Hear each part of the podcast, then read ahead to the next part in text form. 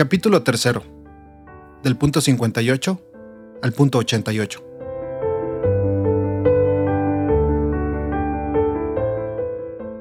La mirada puesta en Jesús, vocación de la familia.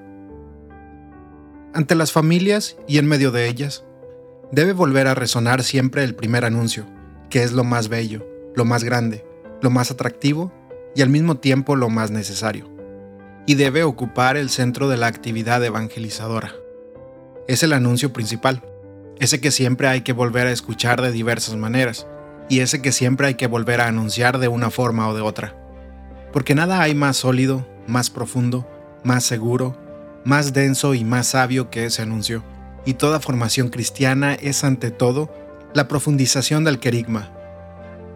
Nuestra enseñanza sobre el matrimonio y la familia no puede dejar de inspirarse y de transfigurarse a la luz de este anuncio de amor y de ternura, para no convertirse en una mera defensa de una doctrina fría y sin vida, porque tampoco el misterio de la familia cristiana puede entenderse plenamente si no es a la luz del infinito amor del Padre que se manifestó en Cristo que se entregó hasta el fin y vive entre nosotros.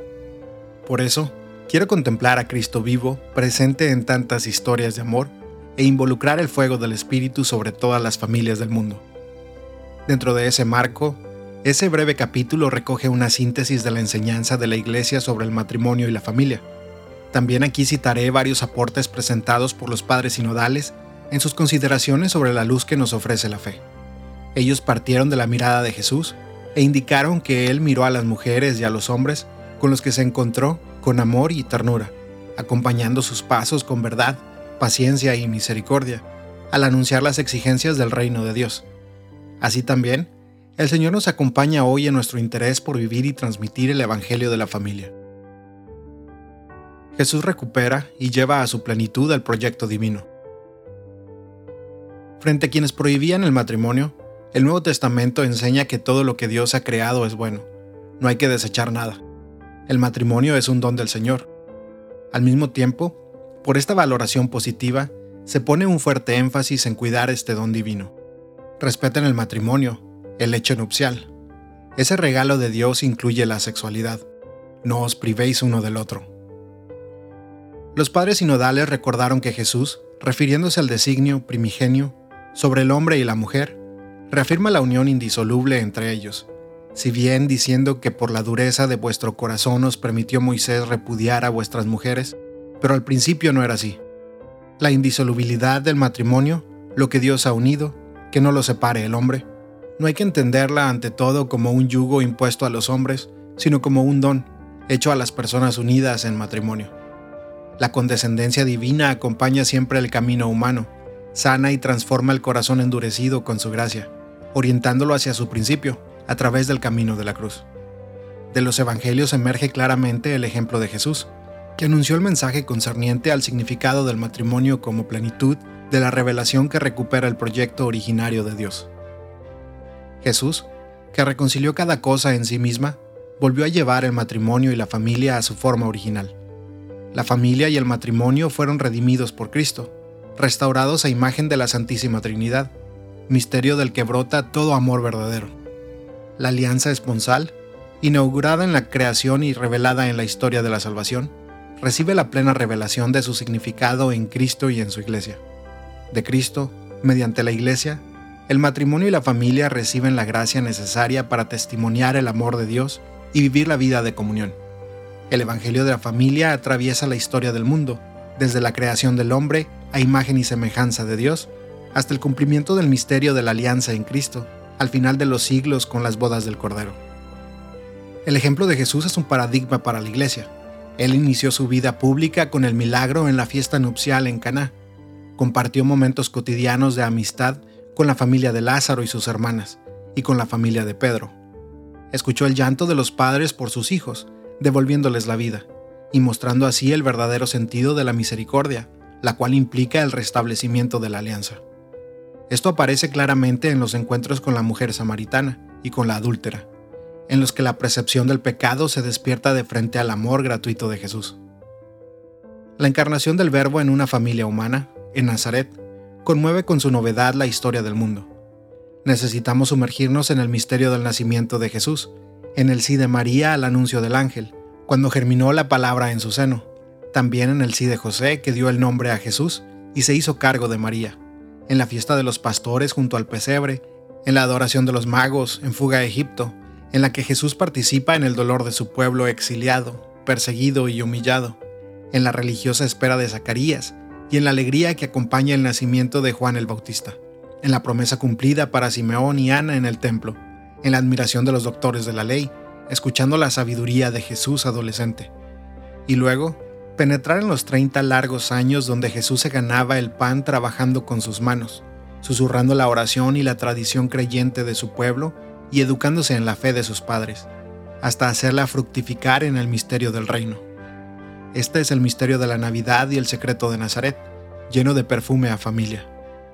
Es el misterio que tanto fascinó a Francisco de Asís, a Teresa del Niño Jesús y a Carlos de Focault, del cual beben también las familias cristianas para renovar su esperanza y su alegría.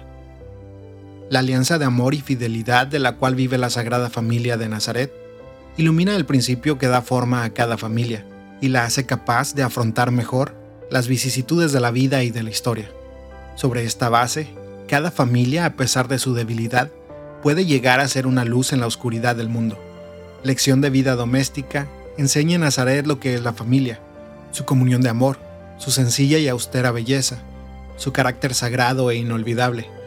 Enseñe lo dulce e insustituible que es su pedagogía, enseñe lo fundamental e insuperable de su sociología.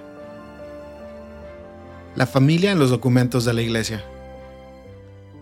El Concilio Ecuménico Vaticano II, en la Constitución Pastoral, Gaudium et Spes, se ocupó de la promoción de la dignidad del matrimonio y la familia. Definió el matrimonio como comunidad de vida y de amor, poniendo el amor en el centro de la familia. El verdadero amor entre marido y mujer implica la entrega mutua, incluye e integra la dimensión sexual y la afectividad, conformemente al designio divino. Además, subraya el arraigo en Cristo de los esposos. Cristo Señor sale al encuentro de los esposos cristianos en el sacramento del matrimonio y permanece con ellos. En la encarnación, Él asume el amor humano, lo purifica, lo lleva a plenitud y dona a los esposos, con su espíritu, la capacidad de vivirlo, impregnando toda su vida de fe, esperanza y caridad. De este modo, los esposos son consagrados y mediante una gracia propia edifican el cuerpo de Cristo y constituyen una iglesia doméstica. De manera que la iglesia, para comprender plenamente su misterio, mira a la familia cristiana, que lo manifiesta de modo genuino. Luego, siguiendo las huellas del Concilio Vaticano II, el beato Pablo VI profundizó la doctrina sobre el matrimonio y la familia. En particular, con la encíclica Humanae Vitae, puso de relieve el vínculo íntimo entre el amor conyugal y procreación.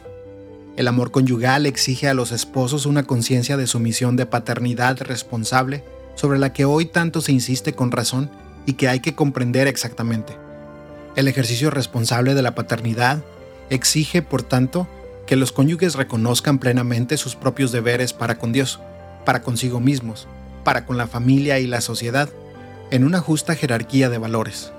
En la exhortación apostólica Evangelii Nuntiandi, el beato Pablo VI, el beato Pablo VI evidenció la relación entre la familia y la iglesia.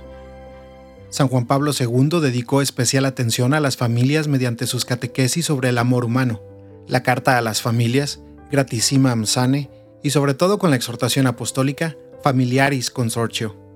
En esos documentos el pontífice definió a la familia vía de la Iglesia, ofreció una visión de conjunto sobre la vocación al amor del hombre y la mujer, propuso las líneas fundamentales para la pastoral de la familia y para la presencia de la familia en la sociedad, en particular, tratando de la caridad conyugal. Describió el modo como los cónyuges en su mutuo amor reciben el don del Espíritu de Cristo y viven su llamada a la santidad. Benedicto XVI en la encíclica de Euscarita Est retomó el tema de la verdad del amor entre hombre y mujer que se ilumina plenamente solo a la luz del amor de Cristo crucificado. Él recalca que el matrimonio basado en su amor exclusivo y definitivo se convierte en el icono de la relación de Dios con su pueblo y viceversa. El modo de amar de Dios se convierte en la medida del amor humano. Además, en la encíclica Caritas in Veritate, pone de relieve la importancia del amor como principio de vida en la sociedad, lugar en el que se aprende la experiencia del bien común. El sacramento del matrimonio. La Sagrada Escritura y la tradición nos revelan la Trinidad con características familiares. La familia es imagen de Dios, que es comunión de personas. En el bautismo, la voz del Padre llamó a Jesús Hijo amado, y en este amor podemos reconocer al Espíritu Santo.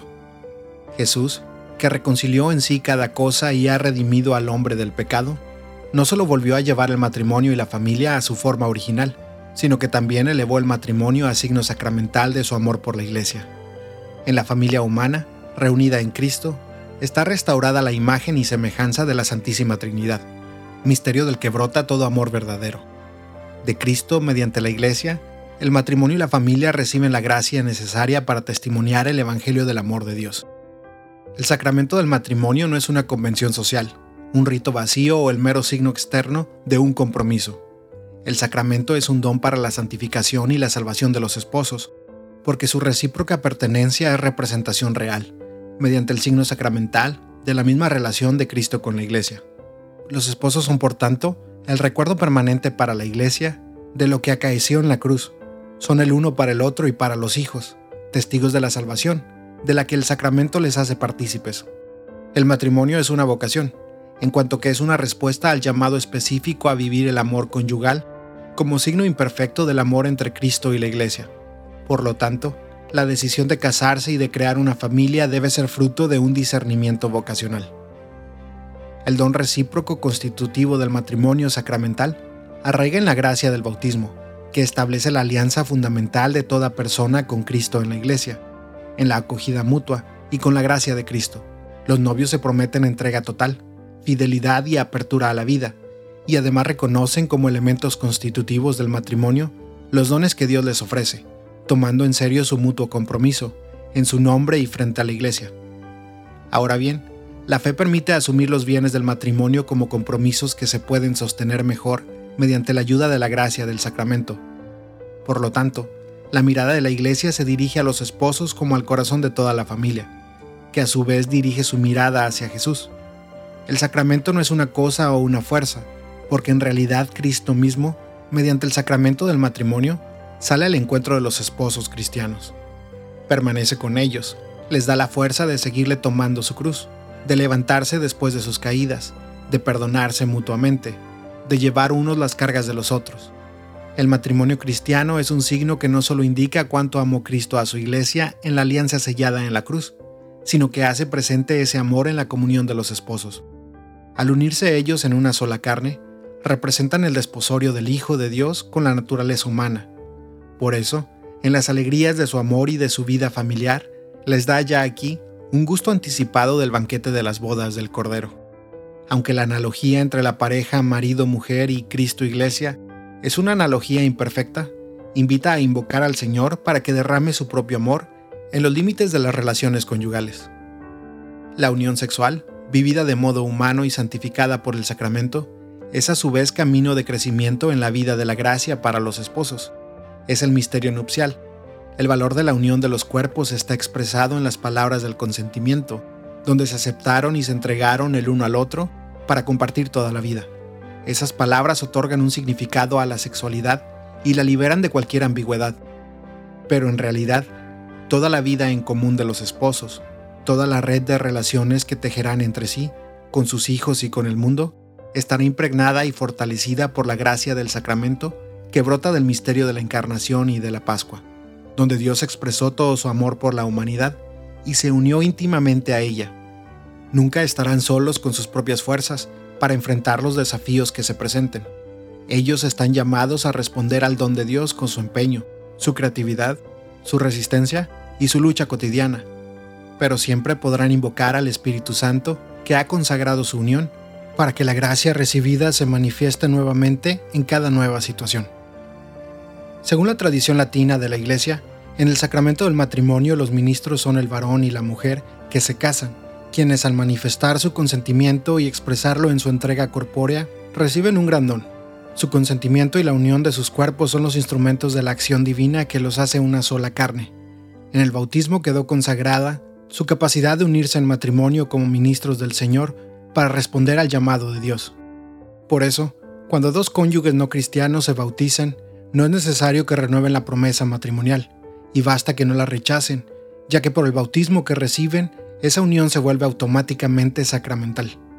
El derecho canónico también reconoce la validez de algunos matrimonios que se celebran sin un ministro ordenado. En efecto, el orden natural ha sido asumido por la redención de Jesucristo, de tal manera que entre bautizados no puede haber contrato matrimonial válido que no sea por eso mismo sacramento.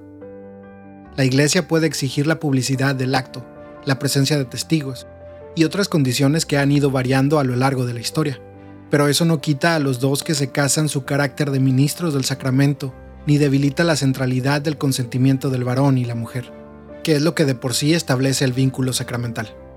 De todos modos, necesitamos reflexionar más acerca de la acción divina en el rito nupcial, que aparece muy destacada en las iglesias orientales al resaltar la importancia de la bendición sobre los contrayentes como signo del don del Espíritu. Semillas del Verbo y situaciones imperfectas.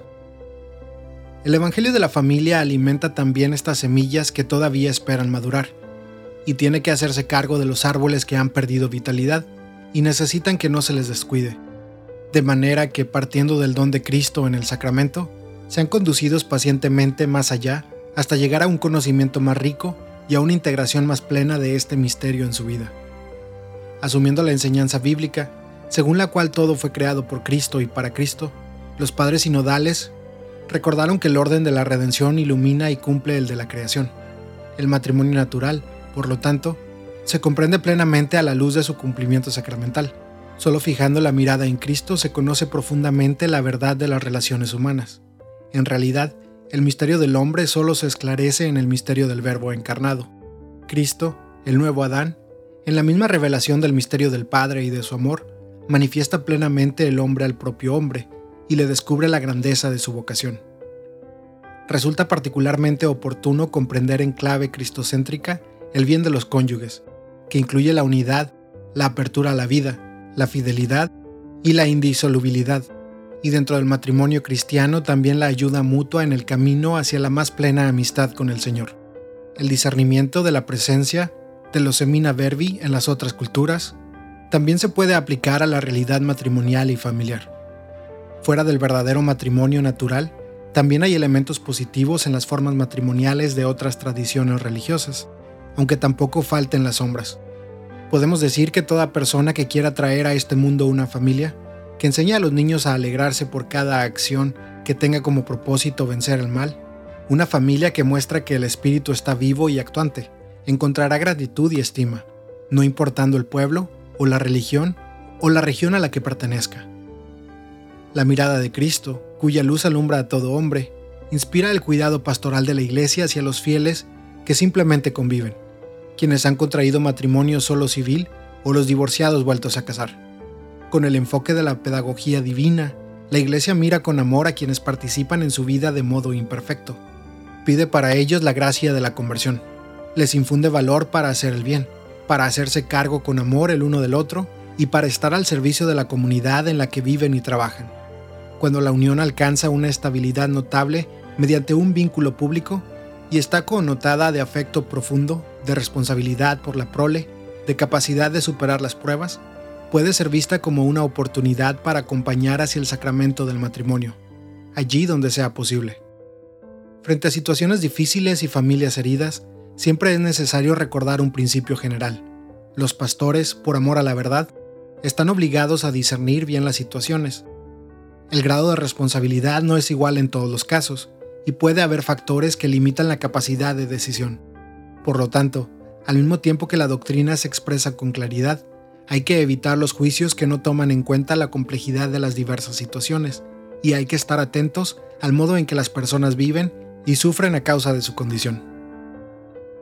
Transmisión de la vida y educación de los hijos.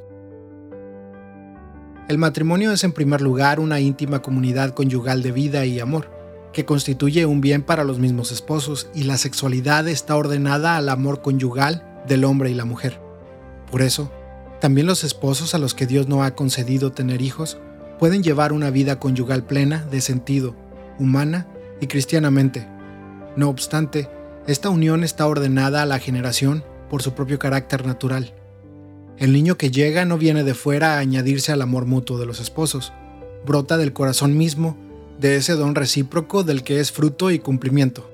No aparece como el final de un proceso, sino que está presente desde el inicio del amor como una característica esencial que no puede ser negada sin mutilar al mismo amor.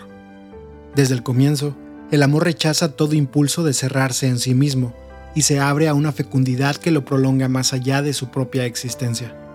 Entonces, ningún acto genital de los esposos puede negar este significado, aunque por diversas razones no siempre pueda de hecho engendrar una nueva vida. El hijo reclama nacer de ese amor, y no de cualquier manera, ya que él no es un derecho sino un don, que es el fruto del acto específico del amor conyugal de sus padres, porque según el orden de la creación, el amor conyugal entre un hombre y una mujer y la transmisión de la vida están ordenados recíprocamente. De esta manera, el Creador hizo al hombre y a la mujer partícipes de la obra de su creación, y al mismo tiempo los hizo instrumentos de su amor, confiando a su responsabilidad el futuro de la humanidad a través de la transmisión de la vida humana.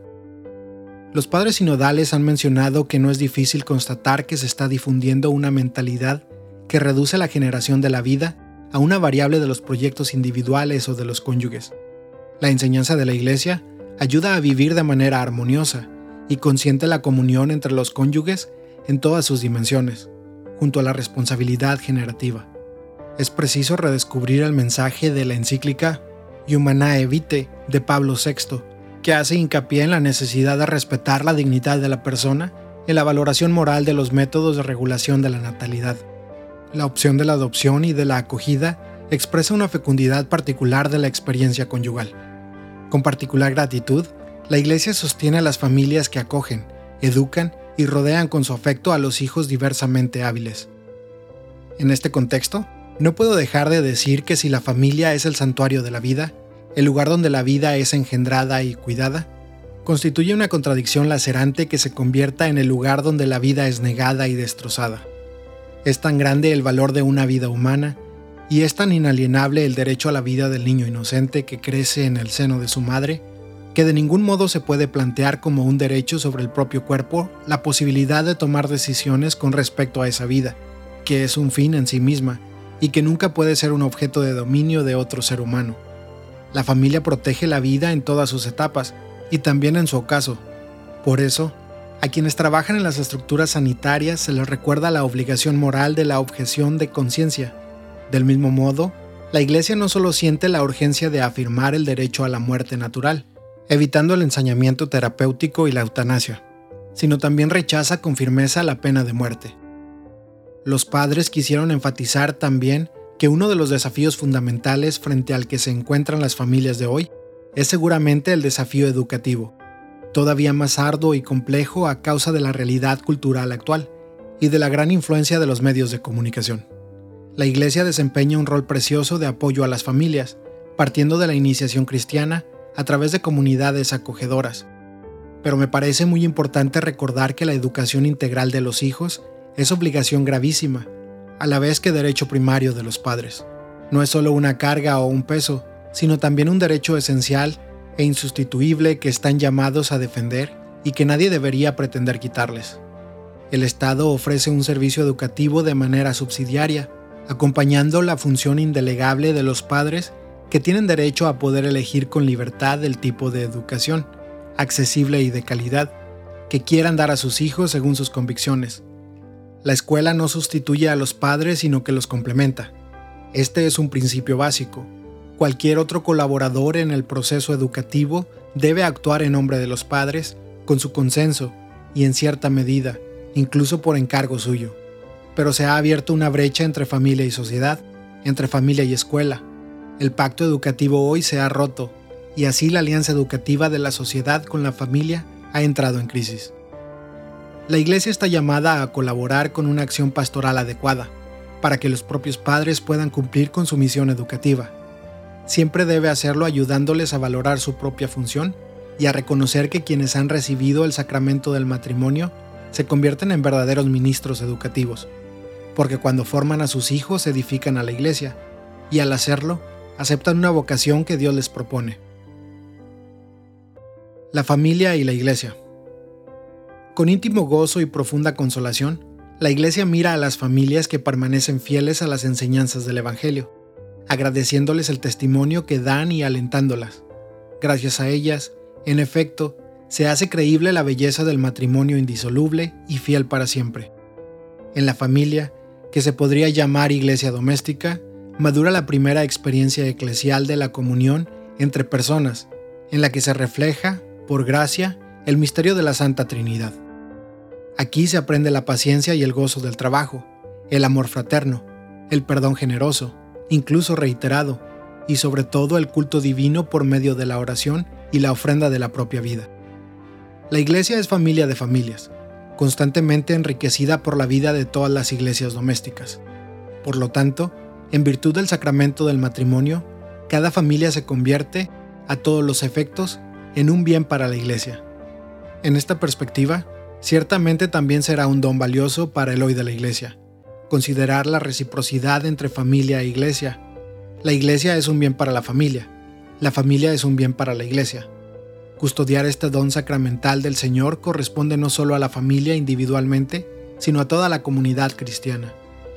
El amor vivido en las familias es una fuerza constante para la vida de la iglesia. El fin unitivo del matrimonio es una llamada constante a acrecentar y profundizar este amor. En su unión de amor, los esposos experimentan la belleza de la paternidad y la maternidad, comparten proyectos y fatigas, deseos y aficiones, aprenden a cuidarse el uno al otro y a perdonarse mutuamente. En este amor celebran sus momentos felices y se apoyan en los episodios difíciles de su historia de vida. La belleza del don recíproco y gratuito, la alegría por la vida que nace y el cuidado amoroso de todos sus miembros, desde los pequeños a los ancianos, son solo algunos de los frutos que hacen única e insustituible la respuesta a la vocación de la familia, tanto para la Iglesia como para la sociedad entera.